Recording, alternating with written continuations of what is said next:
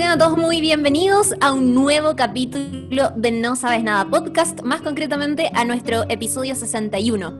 Si les ha gustado alguno de nuestros episodios anteriores, vayan y recomiéndenselo a su polole, amigue, papá, etcétera, mamá, no sé, cualquier cosa para poder seguir agrandando esta comunidad.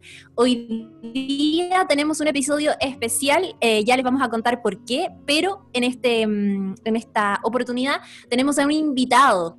Eh, estoy también con mi compañero de labores habituales, José Manuel Bustamante. ¿Cómo estás?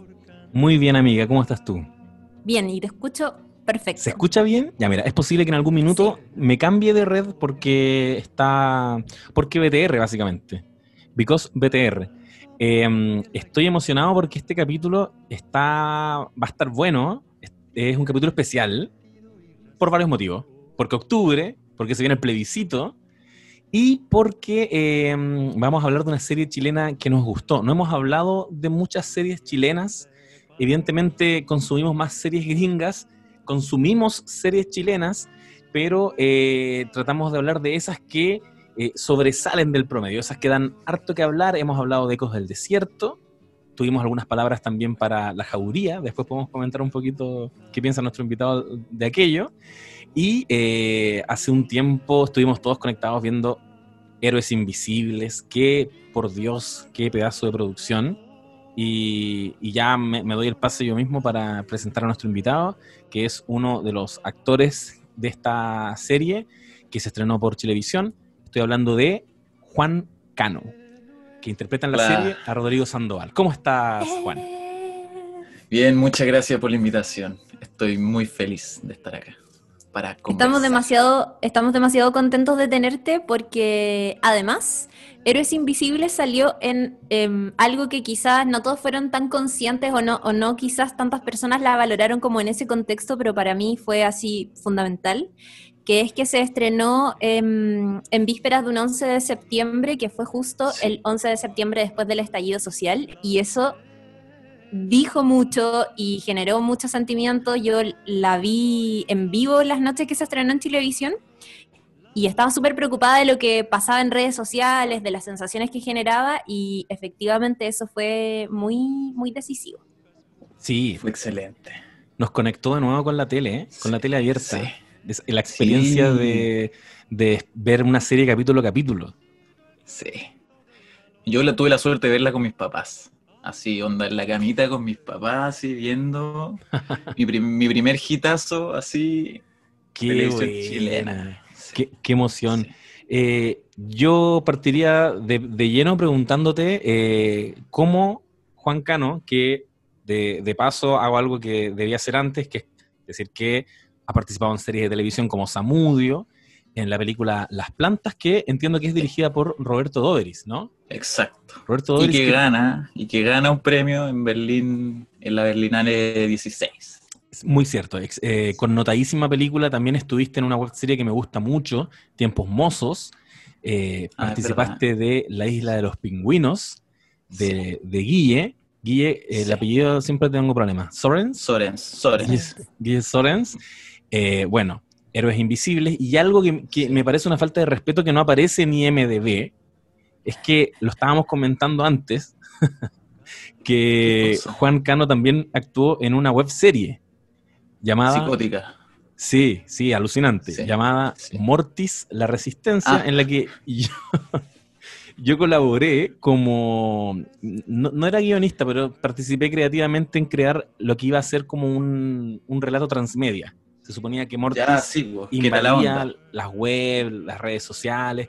Y, no sé si te acordabas de eso, pero estuvimos. Sucedió el relato. Yo, yo, yo me acuerdo de ese detalle.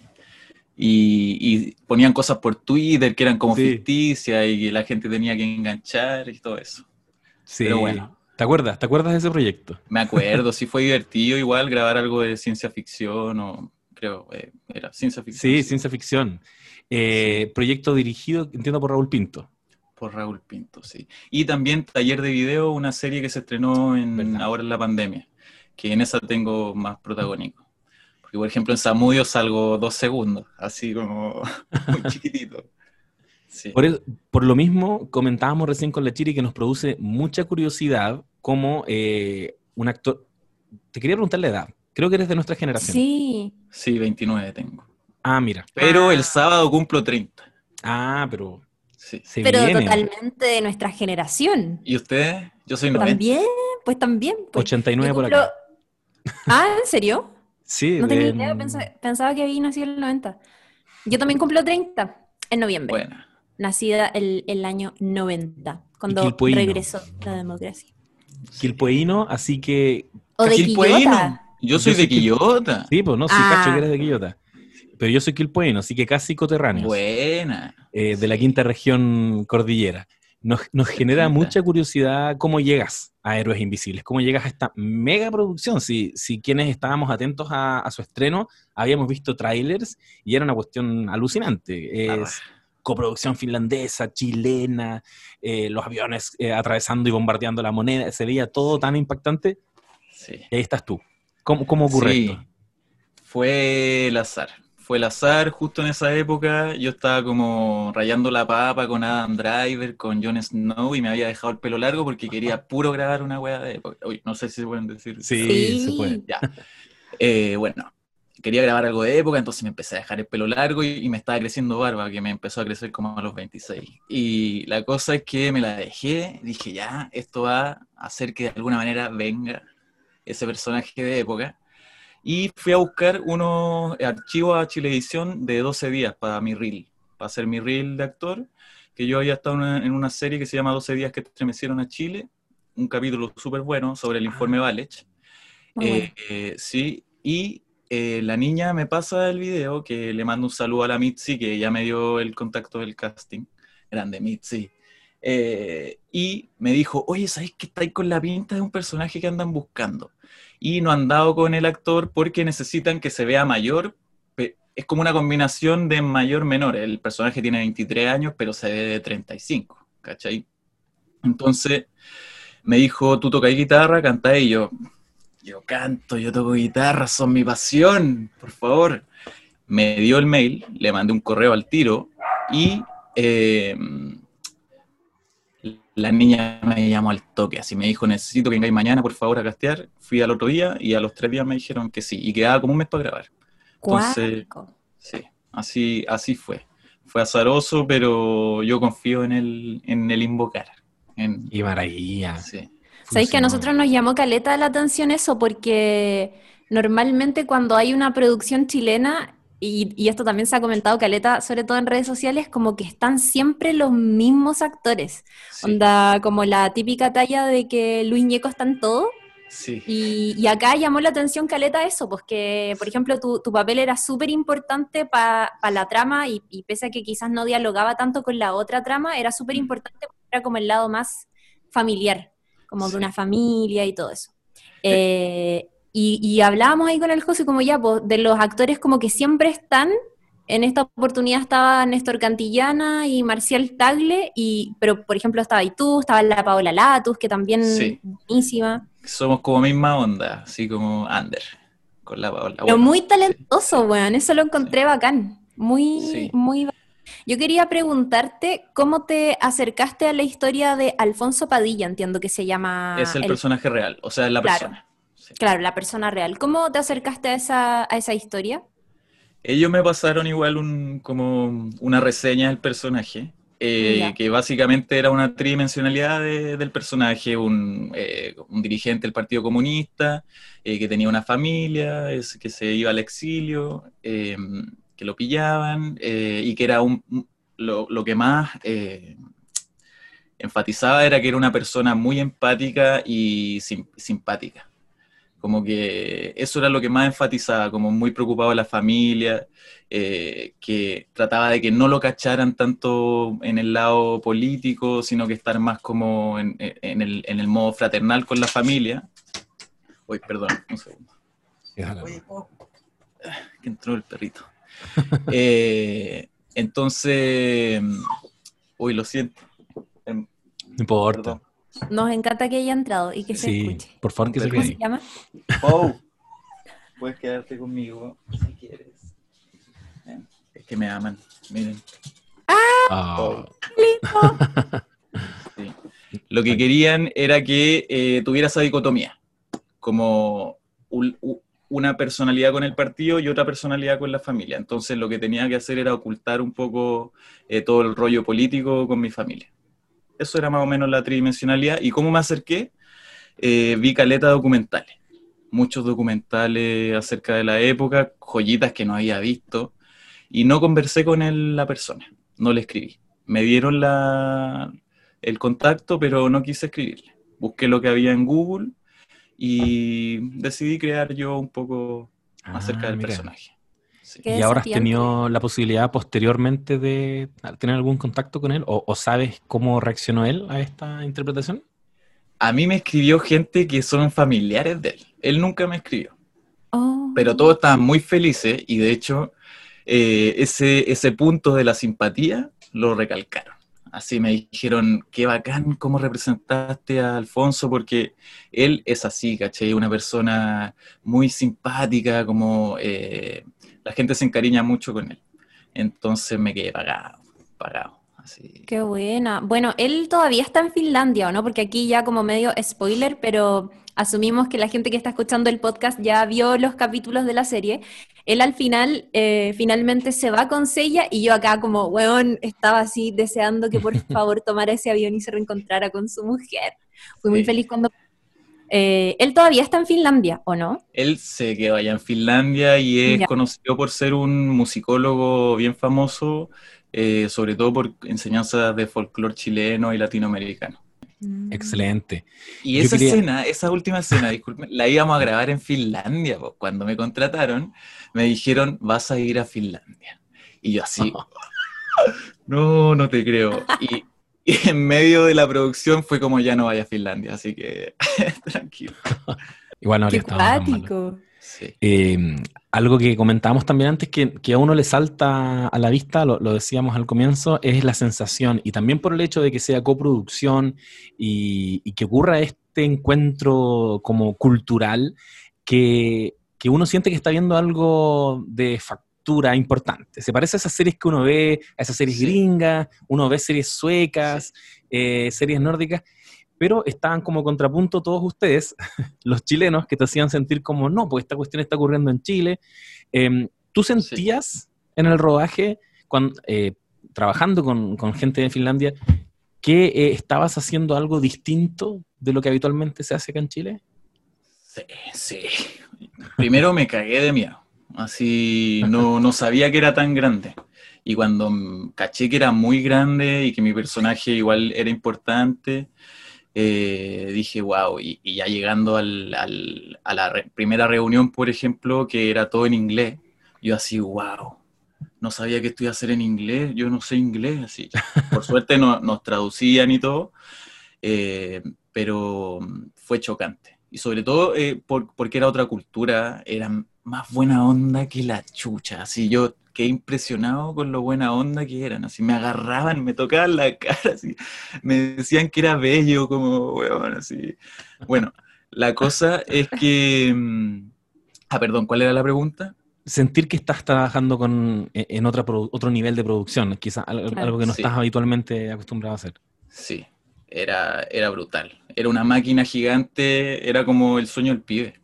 Sí, de hecho me emocionó mucho llegar a la producción porque cuando chico yo quería hacer Neo.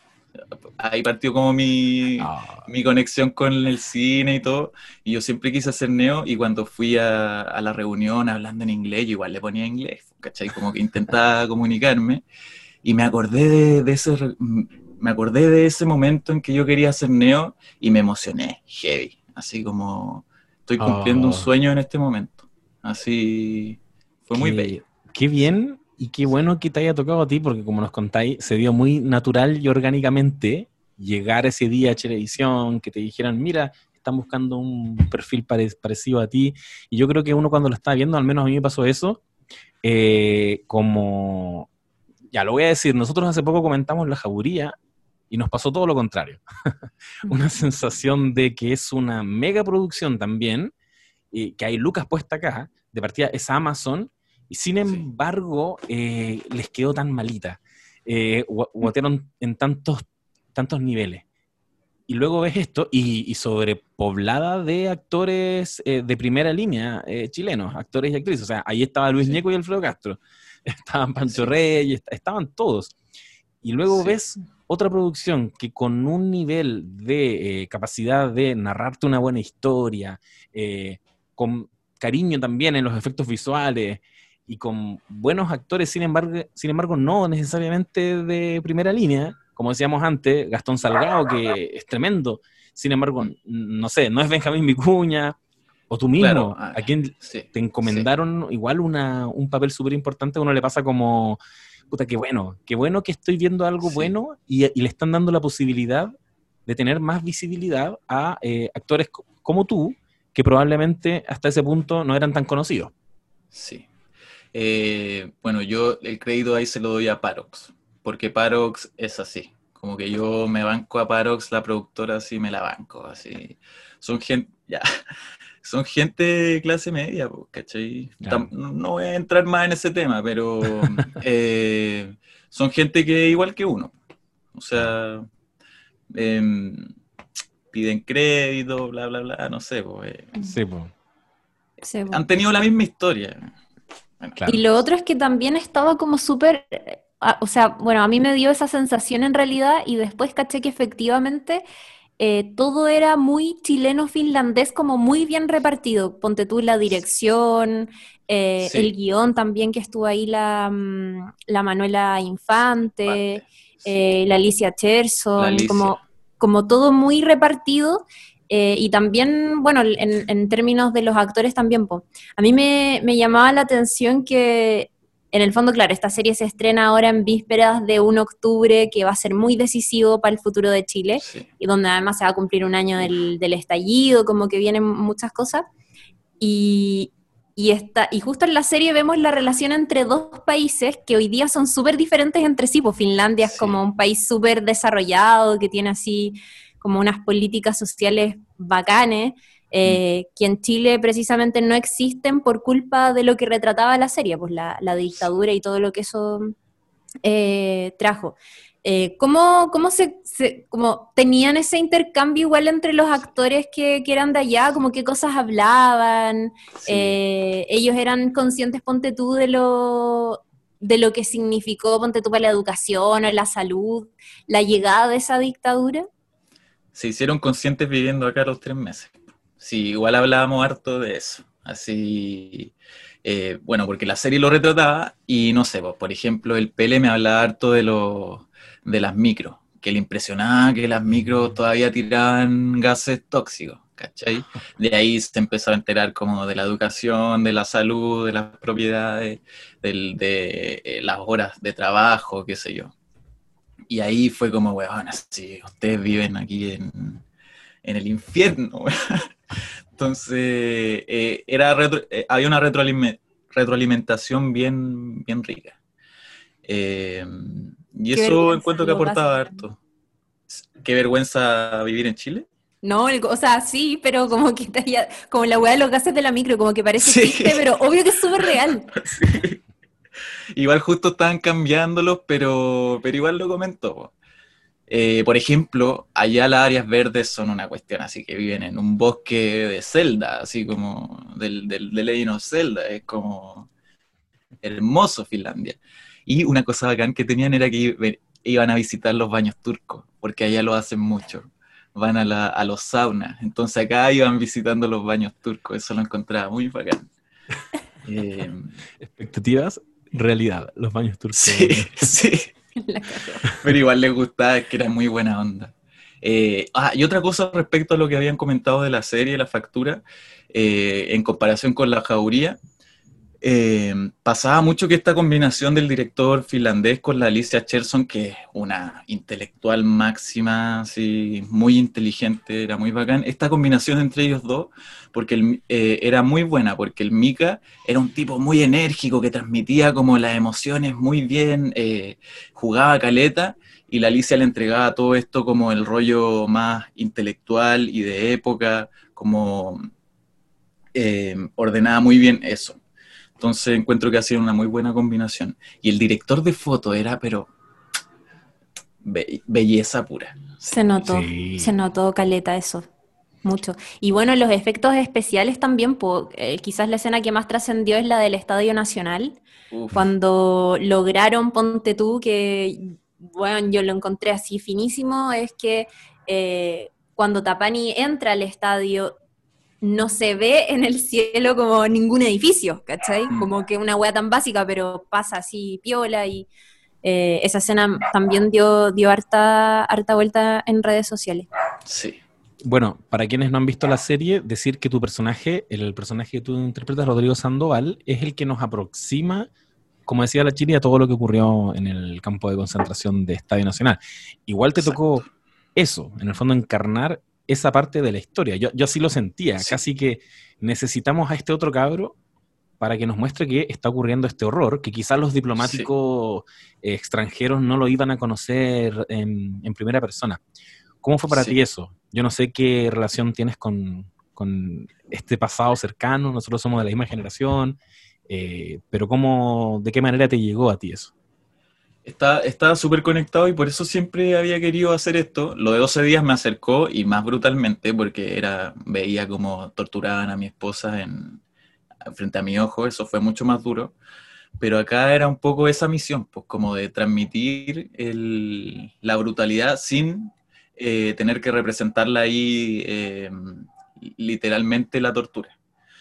Entonces, eh, lo que me ayudó mucho es que mis papás son, son viejos. Mi papá tiene 74 y mi mamá tiene 70. Entonces, crecí con todas las historias de la Unidad Popular. Mi papá tiene un léxico que es muy antiguo, así que me permite ponerle pequeñas cositas a los textos, que me gusta mucho porque antes la gente hablaba muy distinto y eso se nota en los documentales heavy. Así, es muy distinta la manera de hablar.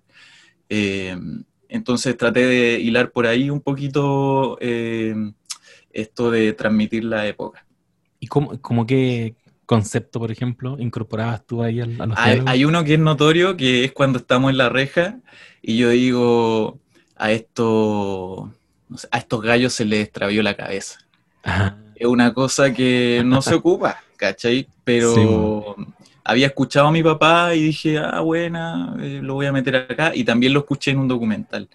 Eh, los gallos tampoco se ocupa tanto ya, o la gallá, ¿cachai? Eh, y, en el guion no venía necesariamente así, ¿no? Es... No, no. a mí me encanta cambiar los textos. qué, bueno que podáis aportar eso. Mucho de lo que internalicé lo, lo adquirí de mis padres. Ah. Porque cre crecí mi papá, una manera eh, de hablar de la época de la Unión Popular, años escuchando historias. Así. Eh, la familia de mi papá eran todos de diferentes eh, aristas de la izquierda, entonces hay historias sorprendentes. Incluso hay una que no puedo contar, así, esa onda, que es secreta. Oh. Qué brígido. Eso que decíais de las palabras es muy cierto. Yo, ponte tú, hace poco también me reía de mi papá porque tenía esa weá que es muy clásica también como de esos tiempos, de que hoy día uno habla de un grupo musical y le dice como banda, pero para los papás es como un conjunto. Ah, ¿cómo se llama ese conjunto? sí. El ah, papá se llama Lucibel. Ah, como no sé. Pero es real, sí. Sí, es muy real y mm, eh, a propósito, ahí agarrándome el pase que das tú, Chiri, de la música, eh, ¿cómo era tu vínculo con, Víctor Jara? ¿Representaba algo para ti?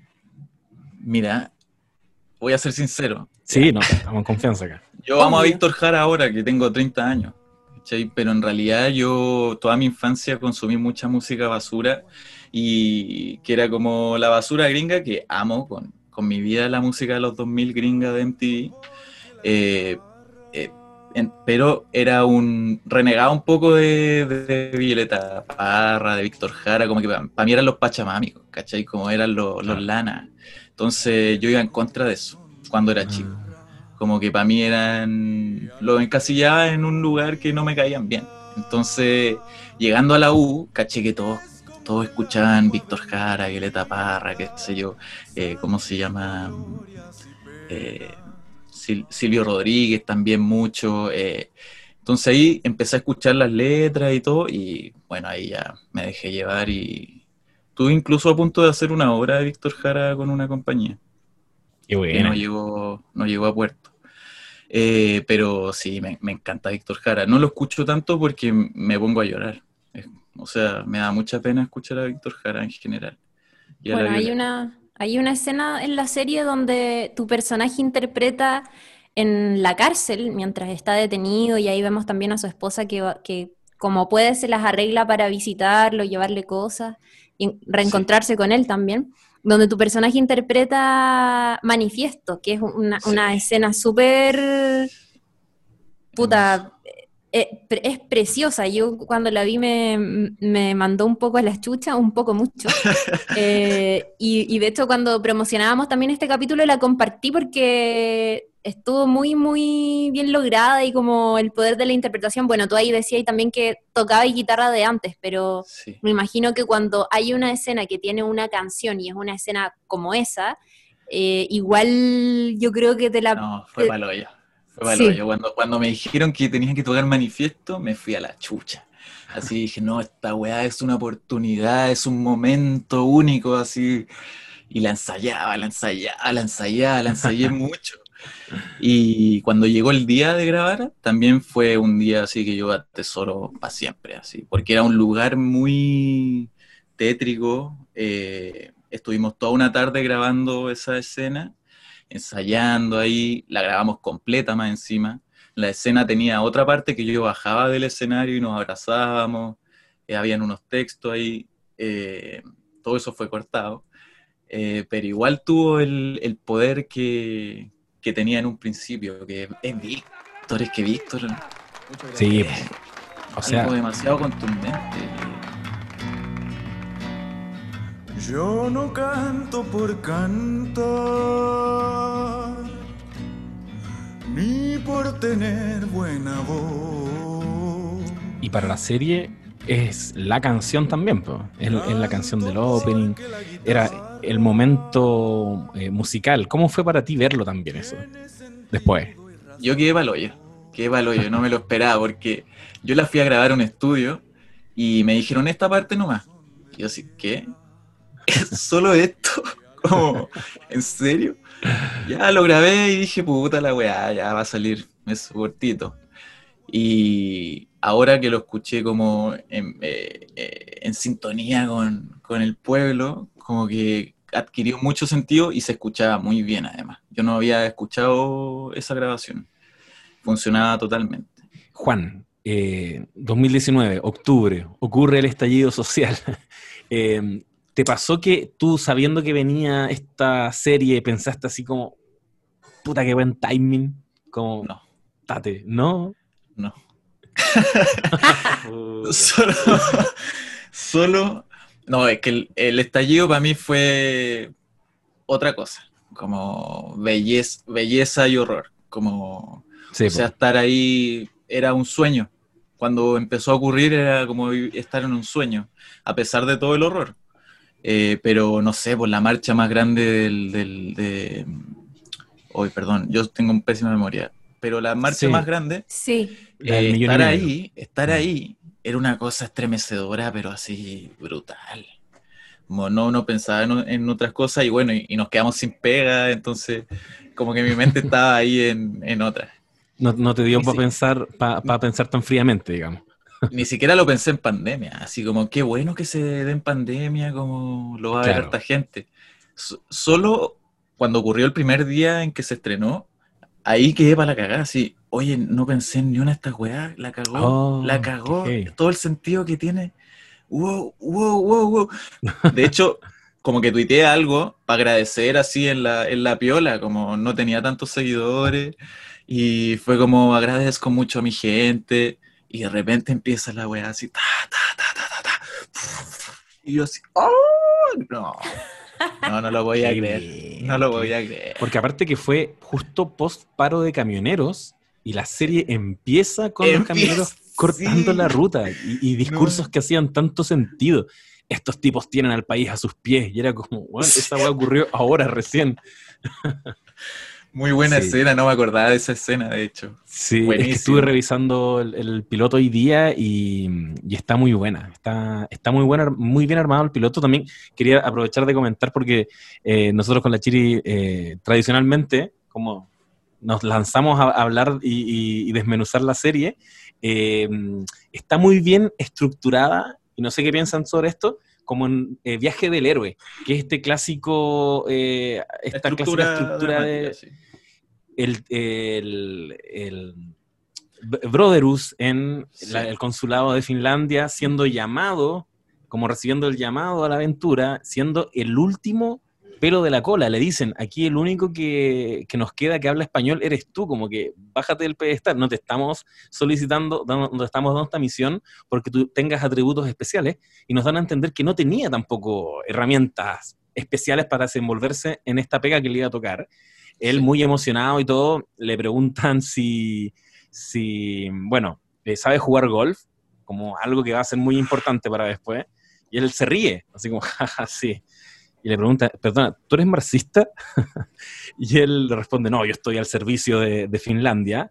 Créditos, y en la escena siguiente te lo muestran totalmente cambiado el tipo, ya no tiene el bigotito que tenía, de uniforme, De dándole sí, un reporte al- al- a su jefe, explicándole cómo habían sido estos últimos seis meses, hablando de los marxistas, pero con un, un tono incluso como un poquito negativo, como, mira, el país está muy dividido, mucha oposición a este gobierno marxista, agarra un bolso de golf y se lo echa al hombro, como, bueno, entendió que tenía que, que- que generar las herramientas para desenvolverse en este entorno que, le- que le iba a tocar.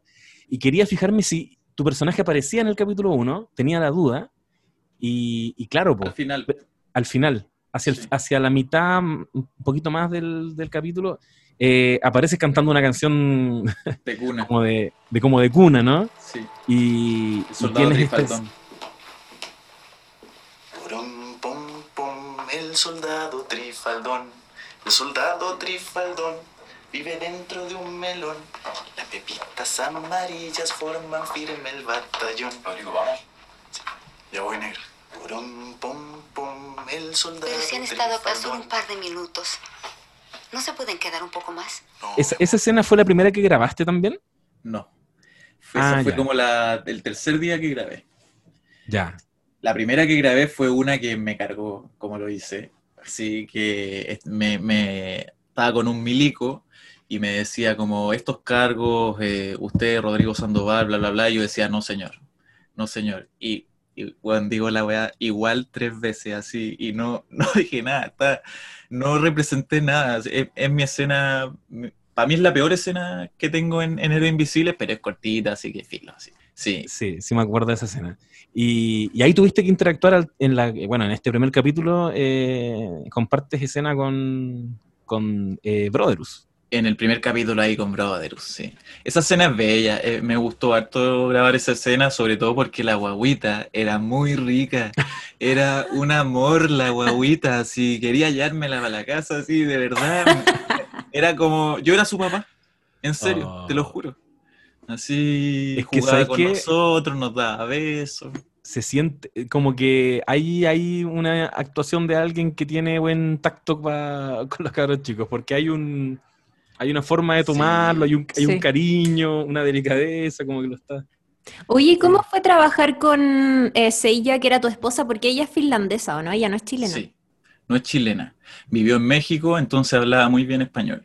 Hablaba mexicanito, güey. Y mm, bacán, muy fluido, una gran actriz. Gran actriz, así, me encantó, así. Y nos llevamos muy bien, entonces todo fluyó. Eh, Se robó mi corazón también. Sí, palo. Y ese parecido con Björk, yo creo que hizo lo suyo también. Oye, en- sí, tenés razón. Mucha gente me comentaba eso. ¿Qué onda, Björk? Sí, sí. Tenís toda la razón, no me había dado cuenta, pero sí, efectivamente, es bien parecida. Bueno, es que también tienen como unos rasgos súper característicos, sí. así que eso se mantiene. Oye, Igual de los...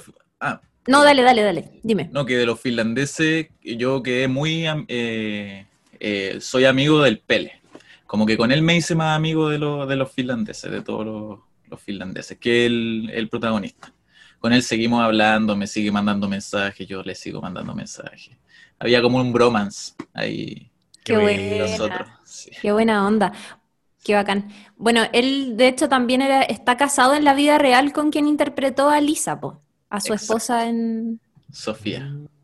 Sofía. Se llama ella, sí. Sofía, Sofía. Gran actriz y ella hablaba español así, perfecto. Qué bacán. Bueno, eh, otra cosa que, que quería preguntarte, que igual el José ahí medio que lo, lo enunciaba, pero eh, claro, yo siento que el, el personaje, al menos en la serie de Tapani, llega, le dicen como, bueno, no te emociones tanto, vaya a ir porque eres el único de acá que habla español, y quizás ya no tenía como un gran talento, y digo gran talento como lo que se considera que es un gran talento en la política, pero sin embargo llega en este cargo y algo que sí tenía era que eh, padecía de un tremendo sentido común y ese sentido común es el que lo hizo ayudar a todas esas personas que estaban eh, siendo perseguidas o que eventualmente iban a ser eh, perseguidas para ser asesinadas.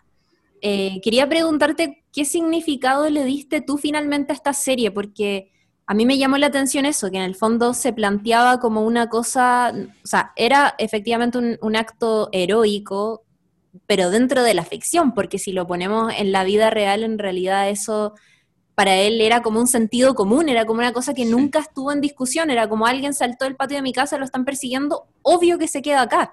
Eh, Mm. ¿qué, qué, qué sentido te hizo esa historia y qué tipo de esperanza o no quizás te generó? Porque a mí igual me dejó un poco con, con cierto corazón lleno.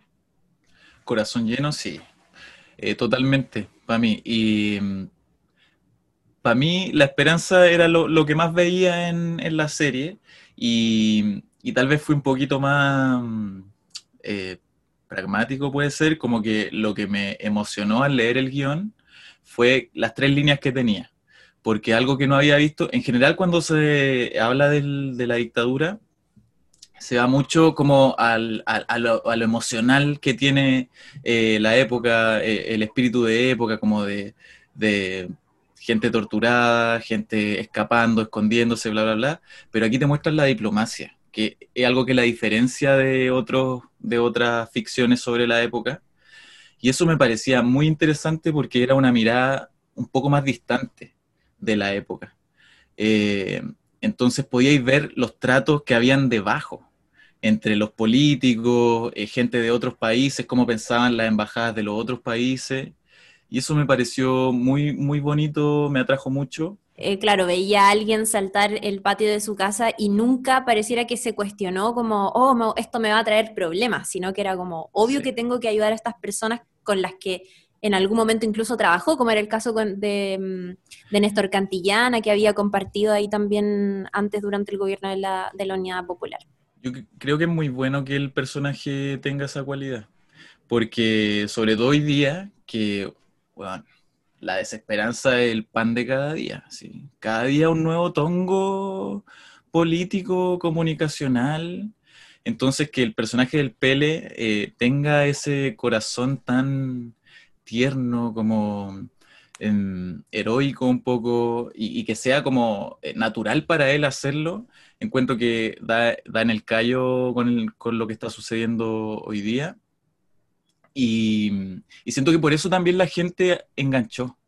Como tuvimos el estallido, ahora tenemos la pandemia, eh, de verdad estamos hasta las cachas. O sea, Chile es maldito Chile, malditos políticos, así, de verdad. Abúrranse, déjennos vivir, por favor. Eh, entonces la serie igual fue como un, un- un- un néctar un poquito para el- encender el fuego de manera mm, sin rabia, porque rabia sentimos todos los días. Aquí era un poquito más de podemos, ¿cachai? Hay esperanza. Me, me gustó que el personaje fuera así. Oye, ¿qué vas si a votar? ¿Qué vas a votar en octubre? Apruebo convención constitucional, claramente. Sí. Lo dijo y, y ahora en No Sabes Nada Podcast. Bueno, tú ahí decías que el año pasado igual el estallido había sido para ti una weá así, puta, muy importante, horror, mucho horror, pero mucha también como belleza por el otro lado. ¿Qué esperanzas te, te da como votar un plebiscito? Sobre todo porque, bueno, lo hablábamos también, no sé si en, en el podcast un poquito antes de qué generación éramos, que nosotros justo Sí. nacimos como cuando volvió la democracia, se terminó la dictadura, pero nuestros papás vivieron cosas totalmente distintas a nosotros y en algún momento igual esas cosas se traspasan, esos miedos y todo, pero nuestra generación resultó ser súper atrevida a pesar de, Sí. de- de cargar con eso. ¿Qué esperanzas te da? Yo soy soñador, soy soñador, lo siento. Yo tengo mucha esperanza. Yo quiero que cambie todo. Quiero que todo se reforme porque de verdad, o sea, siendo artista más encima, Puta, sí. es, una mierda todo, todo es una mierda en este país, así, estoy harto, estoy harto, por favor, deténganse. Eh, así que siempre con esperanza, Eh, pienso en lo mejor. O sea, la mejor opción que haya voy a ir y tiene que ver con justicia social, eh, igualdad, eh, salud, eh, salud, educación, eh, abrigo, techo, todo, por favor, que llegue ahora, por favor. Yo creo que todos hemos vivido la desigualdad en algún, en algún aspecto. Eh, de partida, toda la gente en educación, todos, todos pagan un crédito eh, dependiendo de cuánto sale su... O sea, por ejemplo, yo no me puedo enfermar, loco. Tuve una hernia y no pude operármela porque no tenía plata. Estaba recién saliendo de la U y no me pude operar por no tener un millón. Un millón, bueno, son ese tipo de injusticias. A mi familia le remataron la casa, loco. ¿Cómo le quitan la casa a una familia? ¿Cachai? Son ese tipo de injusticias y lo mío es, es nada, ¿cachai? Eh, Entonces, por favor que se acabe Chile, que refundémoslo. Por favor, lo siento, lo Eso. siento, sí. eh, No, eso es lo que, eso es lo que necesitamos. Eh, Ahora. y qué bueno que, que lo digas tú, porque yo creo que tu experiencia, todo lo que nos estáis contando ahora, eh, te conecta igual con el personaje que te tocó encarnar. Lo mismo que decías tú, la gente que está detrás de la serie es gente como uno también. Yo creo que todo eso finalmente confluye para que una producción te haga vibrar al nivel que nos hizo vibrar Héroes Invisibles. Es gente, puta, que, que, uno, que uno ubica. Eh, para ir cerrando, yo te había preguntado ya antes, tras bambalinas, te dije que te iba a preguntar esto, así que ojalá que lo hayas masticado un poquito. Quería saber eh, ¿qué, qué serie, cuál es tu serie favorita de la vida? Mira, lo pensé. ¿Del año dijiste? No, no, de la vida. De la vida. Ah, ya, ya. Eh, mira, lo pensé harto y estaba entre dos. Eh, y elegí esta. Elegí. Ay, no elegí ninguna, estoy entre esas dos. Ya, pero menciónalas. Elegí High, Maintena- High Maintenance de HBO y Girls de HBO. Esas son dos de mis series favoritas de la vida, así, pero brutalmente. Me encanta que eh, te guste sí. Girls. Sí, Girls cambió mi vida, así como... Ahí eh, vi a Adam Driver, que es mi actor favorito así por lejos, eh, y empecé como a adquirir mucho, me empezó a gustar mucho esto, estas ficciones que retratan lo cotidiano, como el drama dentro de lo cotidiano, que siento que no se hace tanto acá en Chile.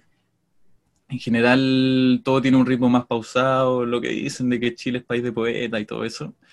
Eh, y en general las ficciones chilenas no tienen tanto diálogo. Eh, todo es como mm, eh, psicológico. Y Girls lo que hace es diálogo, diálogo, personajes como particulares, la vida diaria de los universitarios saliendo, un poco lo que tiene psicótica e insegura. Eh, Sí, y eso me atrajo mucho de Girls. A mí, Girls, wow. Sí, es muy buena. Es como el personaje cagando mientras habla con una amiga. Exacto. Es como súper cotidiano. ¿Y del año? ¿Has visto series este año en pandemia o, o no, Ah, o no mucho? Vi una serie, sí, Los Sopranos. La vi completa. ¡Oh, qué Los buena! Apenas empezó la pandemia, sí. ¿Por primera vez? Por primera vez me encantó. Fui hasta el psicólogo después de ver Los Sopranos. Así. Yo est- estoy en esa, estoy en esa. Sí. También por Me primera vez. Ah, ¿en serio? Sí, también por primera vez. Y también Buen estoy viendo por primera vez The Wire, que el José ya la ha visto, pero yo Buena. no la había visto y también ahí de altísima. HBO. Como que siempre Me se pelean ahí el primer lugar, pues, con, con Los Sopranos, de cuál es la mejor serie que se ha hecho. Oye, en todo caso, High Maintenance eh, sigue ahí en mi corazón. eh, eh, me encanta. Por favor, se las recomiendo a todos. Eh, me la han recomendado mucho. High, high muy buena. Un cabro que vende weed. eh, y los capítulos son todos personajes distintos. De repente hay un capítulo que va siguiendo un encendedor, otro que va siguiendo un perro. Y hay apariciones muy buenas, historias muy particulares y condensado en media horita. Amo Qué ese bien. formato ahora, media horita. Sí, no hay tanto tiempo. Hay muchas cosas para ver y no hay tanto tiempo. Entonces, cuando son capítulos cortos, o historias cortas, se agradece. Oye, y series chilenas, además de Héroes Invisibles, por supuesto. Sí. Oye, ¿Qué no pelamos la jauría, po. Bueno. Ah, bueno, Pero hablemos. No, por favor, habla, háblanos. te- un minuto para hablar de la jauría, por favor. ¿Sabes Mira, que yo ¿la no le pregunto? Bueno, se- no, yo quiero saber tu opinión, como actor, como persona que trabaja en, en este tipo de producciones. ¿Qué opinaste? ¿La viste completa? mira, mira, yo la vi completa y se van a impresionar porque a mí me gustó. Oh. Cuando la vi, cuando la vi me gustó. Sí. Y cacha que la vi y me gustó por dos cosas. El montaje, la música y que las actuaciones no había ninguna que resaltara más que la otra. Eso fue lo que me gustó. Mm. De hecho, ni siquiera me fijé en el feminismo. Como que no pesqué el feminismo en, en la serie. Como que la vi como una historia así como... eh, eh, ¿Cómo se llama esta de los detectives de... como policial, thriller. así. Exacto, policial. Y dije, oye, funciona, funciona. Y de ahí empecé a leer las críticas, porque uno no termina de, de, Por supuesto. eh, reflexionar al tiro cuando la veis. Y le encontré mucha razón. Entonces ahí dejé de comentar que me haya gustado. Entonces, Borraste los tweets. ahí dije, no, si no me gustó. no. O sea, buena onda, mis colegas, ¿cachai? Eh, eso, en- encuentro que las críticas son reales. Pero me gustó, si es que sacáramos, eh, eh, estoy de acuerdo con todas las críticas, eh, no debieron haberle metido tanto, era una serie policial y ya. Eso. Sí, estoy de acuerdo. Bueno, le dedicamos un podcast acá, después lo puedes escuchar si quieres, Ya. para ver, para ver qué, qué pensáis al respecto.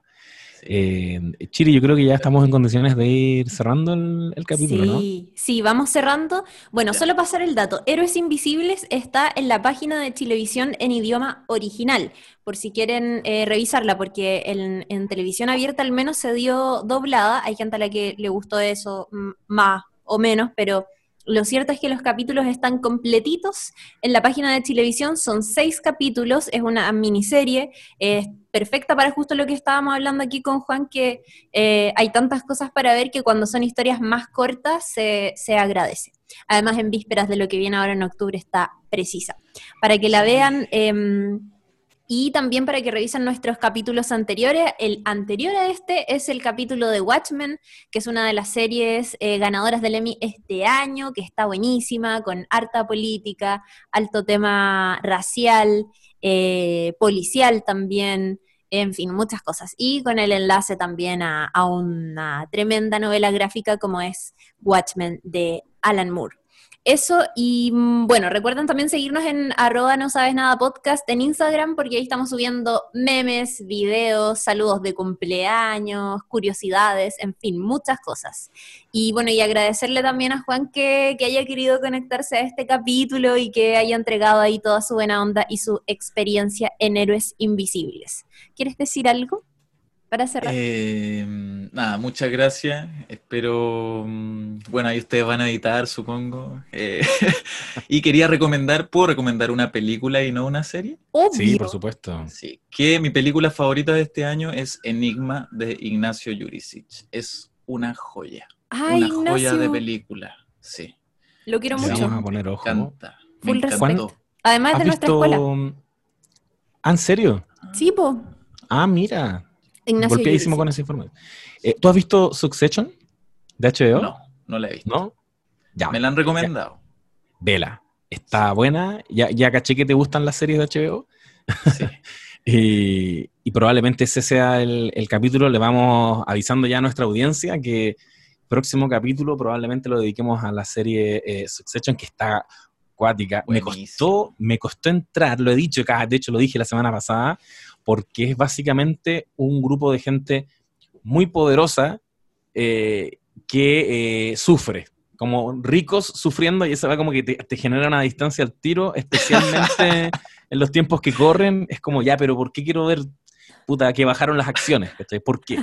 Pero, pero tiene una habilidad el guion para que Bueno. en el capítulo 7 yo diga, oh, weón, vamos, vamos cabros, que van a lograr vender esas acciones, que la aplaudo y, y está súper interesante. Eh, y, y algo que nadie me dijo y que yo sí se lo diría a la gente que no la ha visto es que eh, dialoga mucho con el padrino. Es como una clásica historia de mafiosos, solo que sin eh, un negocio ilegal. Este es un negocio legal, que, que es tener una industria de medios de comunicación. A diferencia de lo que estamos acostumbrados a ver, como Los Sopranos. De hecho, también tiene un poquito de, Claro. de Los Sopranos. Está súper buena. Está lleno de inmoralidad, Hermoso. Pero en un Sí. mundo donde la inmoralidad es completamente legal. Y eso es súper problemático. Pero está buena, está súper buena. Tiene dos temporadas en HBO. Por favor. Eh, quiero decir, quiero solamente hacer un llamado a que bueno, transformemos Chile. Por favor, lo único que pedimos es justicia y dignidad. Lo único, no es tanto. Así que, por favor, que todos nos unamos de, de una vez por todas. Y vayamos a votar. Sí. Y, y a votar, por supuesto. Apruebo convención constitucional. Ya saben, 25 de octubre, vayan haciendo campaña. eh, no, pier- no perdamos la oportunidad también de movilizar a nuestra gente, tener conversaciones. Yo creo que eh, cada interacción sirve eh, para que lleguemos ahí en masa ese día 25 a, como dice el, el Juan, a refundar eh, nuestro país. Y mientras empieza a sonar eh, manifiesto, por supuesto, de, de Víctor Jara, eh, empezamos a despedir este capítulo, ¿no? Yo me despido, mis redes sociales son arroba urgente difundir en Twitter y buenapic en Instagram. Juan, di las tuyas para que te sigan. Yo también me despido. Mi Instagram es arroba juancano.r y mi Twitter es John, J-O-H-N, John Kane, John Kane, pero el Kane se escribe K-E-I-N y dos guion bajo. Eso. Y yo, Chirimo y Alegre. eh, me pueden seguir ahí en, en Instagram y también en Twitter. Estoy full aprobando por estos días. Mando un abrazo y nos vemos en un próximo capítulo de No Sabes Nada Podcast. Nos vemos. Muchas Adiós. gracias. Adiós. Y ya. Canto que ha sido valiente, siempre será canción nueva. Siempre será canción nueva. Siempre será canción nueva.